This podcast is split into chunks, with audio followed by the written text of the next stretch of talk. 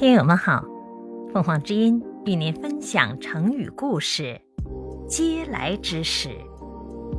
解释：指带有侮辱性的施舍。周朝时，齐国遭饥荒，有个叫钱敖的财主在路旁摆下了一些食物，等着饥民过来吃。不久，便有个恶汉用袖子蒙着面孔。跌跌撞撞地走了过来，钱敖左手拿着吃的，右手拿着喝的，对他说：“接，来吃吧。”那恶汉张大眼睛，看了看钱敖和食物，说：“我正是因为不吃这种嗟来之食，也就是只吆喝着施舍给的东西。”才饿成这副样子的。